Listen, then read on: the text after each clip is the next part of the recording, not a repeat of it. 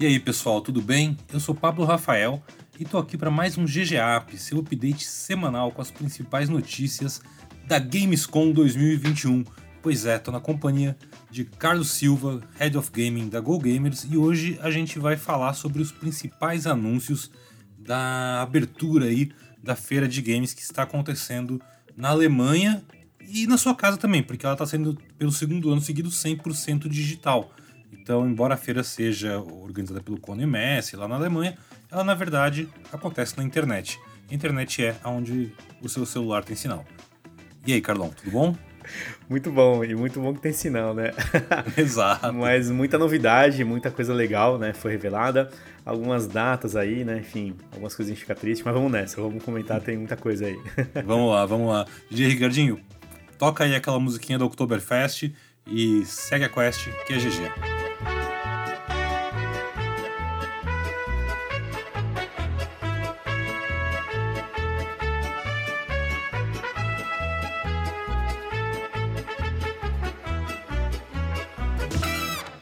Halo Infinite finalmente ganhou uma data de lançamento.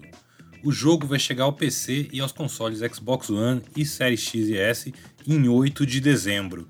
Só queria comentar aqui o que foi que eu disse na semana passada, Carlão. Que Halo ia ter uma data assim que saísse a data do COD. Também, a Microsoft também revelou um, um belo controle, controle Elite Série 2 personalizado, lindão, e uma edição ainda mais limitada do Xbox Series X temática de Halo Infinite. E parece que esse console temático vai entrar em pré-venda no Brasil. Já tem uma página oficial dele para você ir lá reservar o console e tal, todo em português no site oficial aqui. Mas quando você clica no botão de fazer a compra, né, fui lá testar, só por curiosidade científica, mercadológica, é, o botão ainda não funciona, ele leva para uma página em branco lá sem nada. E também não tem preços ainda, deve custar, sei lá, uma fortuna. Além do Halo, que finalmente chega em dezembro e tá todo mundo muito feliz com isso, outro jogo muito aguardado ganhou data de lançamento, que foi o Horizon Forbidden West. Do, o jogo RPG, que é um RPG de ação exclusivo para PlayStation 4 e PlayStation 5, foi adiado para o ano que vem e ele vai ser lançado em 18 de fevereiro de 2022. Esse adiamento já era meio que esperado, vinha circulando, já tinha alguns tempos, acho que desde o começo do mês, algum um, um rumor sobre isso aí, vindo daqueles insiders da indústria. Uh, o final do ano do Play 5 vai ficar meio desfalcado de grandes exclusivos, mas eu sinto que a Sony parece apostar naquela parceria dela com Call of Duty para compensar isso. Você lembra que a gente falou do Call of Duty Vanguard na semana passada, né? O jogo vai ter um período de teste curtinho daquele novo modo, o Champion Hill, que foi chamado aqui no Brasil de Batalha dos Campeões. Tinha um nome muito genérico, desculpa. Mas tá aí, a Batalha dos Campeões. É, nesse final de semana agora. E para você baixar e participar desse teste, experimentar aí o novo Call of Duty, é só ter o Warzone instalado no seu Play 4 ou no seu Play 5 e aí você entra lá no link e baixa o, esse modo de jogo para experimentar. E aí, Carlão? Uh, que, primeira pergunta, né? A gente tem um final de ano já bem desenhado e a gente tem agora um começo de ano aí com, com um jogo grande vindo. É... Que, que você achou dessas, dessas novas datas, dessa situação toda? Olha, parece que é um calendário muito parecido com o que a gente teve no ano passado para esse ano, né, Pablão? Onde Muitos lançamentos foram empurrados para o final do ano também. Começou algumas coisas no meio do ano, né? The Last of Us foi empurrado, depois Ghost of Tsushima, depois vários jogos da Ubisoft foram para o final do ano, enfim, a gente teve uma enxurrada ali é, no final do ano passado. E algumas coisas, né, enfim, vão se ajustando no meio dessa doideira de pandemia e tudo mais. E esse ano, acho que não foi diferente. Esses adiamentos aí que estão acontecendo também acabam passando um pouco por isso, por isso. E o Call of Duty é o, a bola da vez, né? É um, é um produto que vende muito bem, tem uma fanbase incrível, vende console também, no final das contas, enfim. Então acho que tudo isso aí pode ser interessante. E aí, pro começo do ano, fica a expectativa, né? Se tudo que está prometido vai acontecer, se de repente o que está no começo do ano vai ser adiado. Isso que eu ia falar. Eu tenho a impressão que vai ter muita coisa que vai mudar de data. É, eu também acho. Nem tanto por questão de estar tá pronto ou não, mas por questão de atropelamento mesmo, sabe? Pois de é, esse é, o, esse é o ponto, né? Porque como as coisas estão sendo empurradas, é, então a gente não tem certeza, né? Se de fato as datas elas vão ser cumpridas, porque a gente está passando esse momento mesmo, né? Muitos jogos anunciados estão vindo sem data, ou quando vem com alguma expectativa, eles são adiados, e alguns, né, mais de uma vez. Então, enfim, então acho que tudo isso é, cria algumas incertezas, talvez, né? Se você está querendo comprar um console por conta de um jogo, coisas assim. Ó, enfim. Eu vou, eu vou comentar contigo. Fevereiro de 2022 é basicamente o novo Natal. É isso aí, cara. É, e provavelmente tudo vai ser, tudo vai acabar mudando ainda. É tudo muito maleável nessas né, datas, porque olha só, a gente tem Horizon Forbidden West no Play 4 no Play 5. Aí tem aquele reboot do Saints Row, que foi anunciado hoje aí na, na Gamescom e eu vi que você gostou pra caramba do trailer. Você, você Bacana, cara. Você era fã. Pô, sou fãzaço, acho bem legal. Também acho... tá em fevereiro do ano que vem. Show. Aí a gente tem. Não compete com ninguém, tudo bem. Pokémon Arceus, Pokémon Legend Arceus. Sim. Mas a gente tem, olha só, nessa mesma época que vai sair isso tudo, Destiny 2, a Bruxa Rainha. Opa, esse... Como é que eu vou jogar qualquer outra coisa com essa expansão, né? Exato. Tem aquele Evil Dead lá, o jogo do, da morte do demônio, que também está planejado para fevereiro. E mais importante do que isso tudo, Elden Ring sai no finalzinho de janeiro. Olha, é realmente é um, é um começo de ano bem parrudo, né? É um, exato, é um começo de ano que provavelmente vai se desenrolar ainda ao longo de todo um, um trimestre, um semestre, talvez. Eu acho que todos eles querem lançar ainda no final do, eles colocam fevereiro porque é meio que quase o final do ano fiscal, né? Então ainda entra nesse ano de agora, mas eu acho que vai ter coisa aí que vai ser jogada mais para frente. Ah, não tenho dúvida, porque fica muito difícil, até quando a gente pensa é, para o consumidor, no final das contas, né, é aquilo, né? Você vai fazer escolhas. Por isso que a gente sempre fala, a gente até vê isso na própria PGB, né? O, o público de, de, games hoje, que consome jogos de console e tudo mais de PC, ele acaba comprando em janelas diferentes. O lançamento é a principal que ele gosta, mas por conta desse acúmulo de produtos, muitas vezes ele acaba comprando algum tempo depois, né? Depois, quando entra uma rebaixa de preço, isso acontece depois de alguns meses. Enfim, é um pouco desse modelo que hoje a gente está tá vivendo de reajuste de calendário de todas as empresas da indústria de games como um todo, né? E que isso impacta no final é, em receita, impacta no consumidor, enfim, é um ciclo completo aí que acaba sendo que tendo que se adaptar no final das contas, né? Pois é. Agora, é interessante também que tem um jogo que espero que não seja adiado de novo, mas tem bastante experiência nisso, nesse assunto, nessa questão de mudar de data e tudo mais, e que também passou pela Gamescom hoje, que é o New World, o RPG online da Amazon, que foi adiado do ano passado para esse ano, do começo do ano para agosto, quando faltava três semanas para sair, tinha tido um teste beta fechado de muito sucesso, com 200 mil jogadores, foi adiado de novo e sai agora no dia 28 de setembro. Vou até bater aqui na minha mesa. eu também. garantir. É, porque eu gostei bastante do jogo, estou bem ansioso.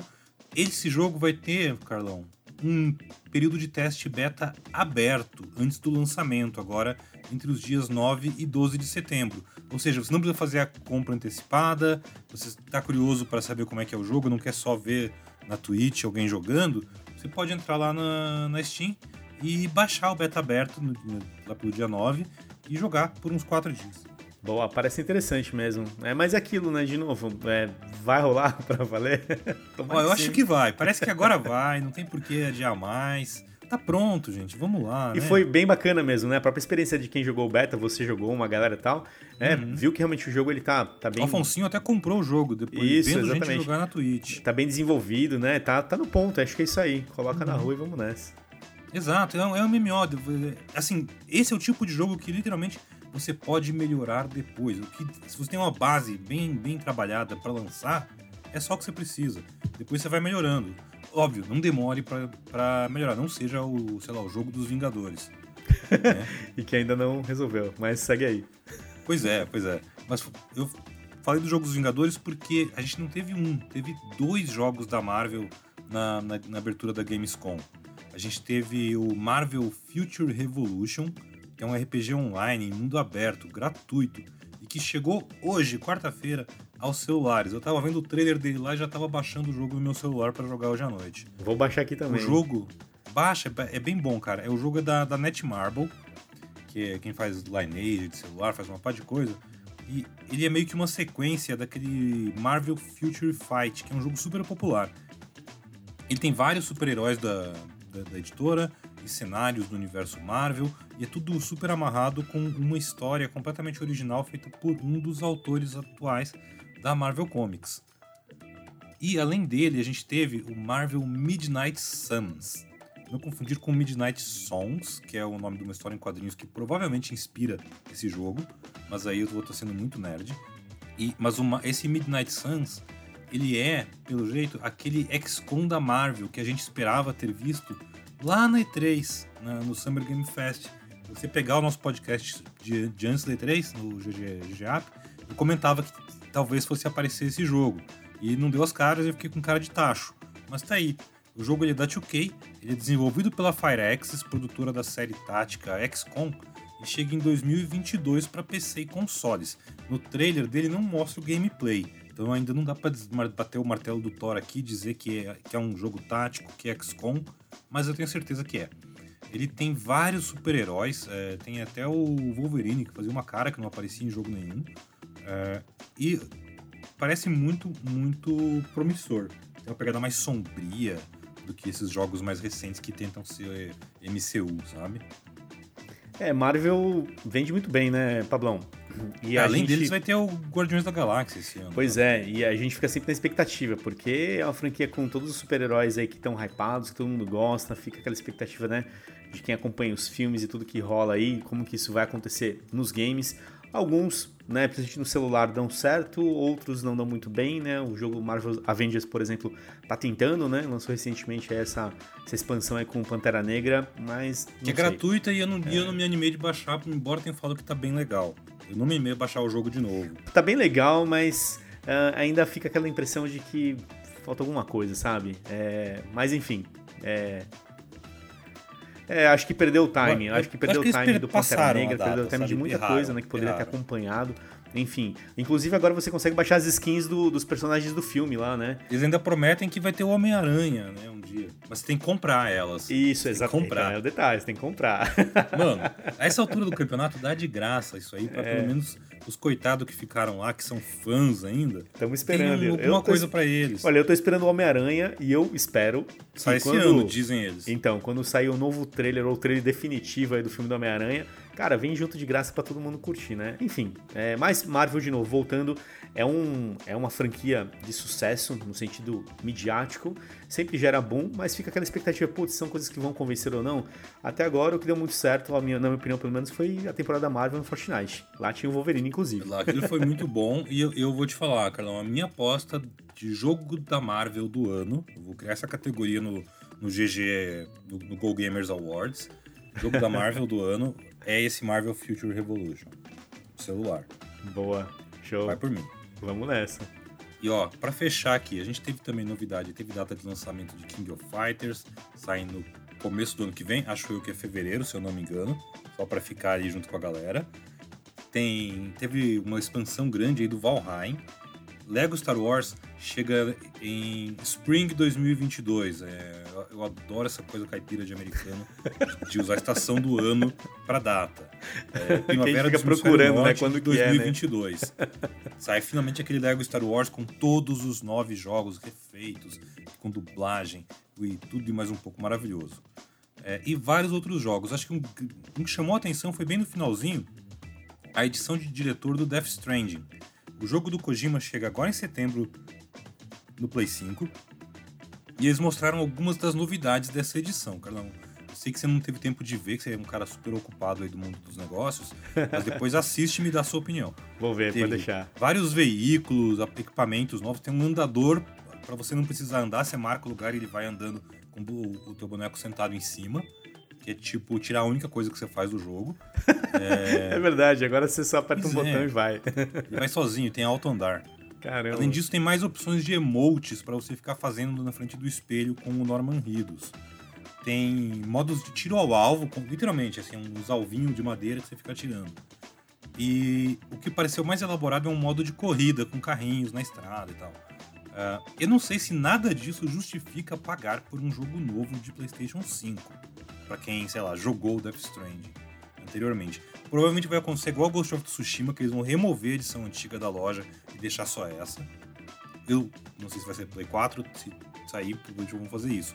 Se não, vai ser a única versão que tem pro Play 5 e é isso aí. Uh, mas é meio assim, aquela impressão de, ah, é o que tem para hoje, porque for, Horizon Forbidden West só no ano que vem. É, fica meio que um tapa-buraco, né, Pablão? Parece que, é. sei lá, essas versões de diretores, né? E aí, a versão do diretor do jogo que foi o diretor, que ele que fez, sei lá, me parece estranho, mas enfim. É. Death Strand, Kojima, né? Tem essas doideiras e e aquilo, né? Também acho.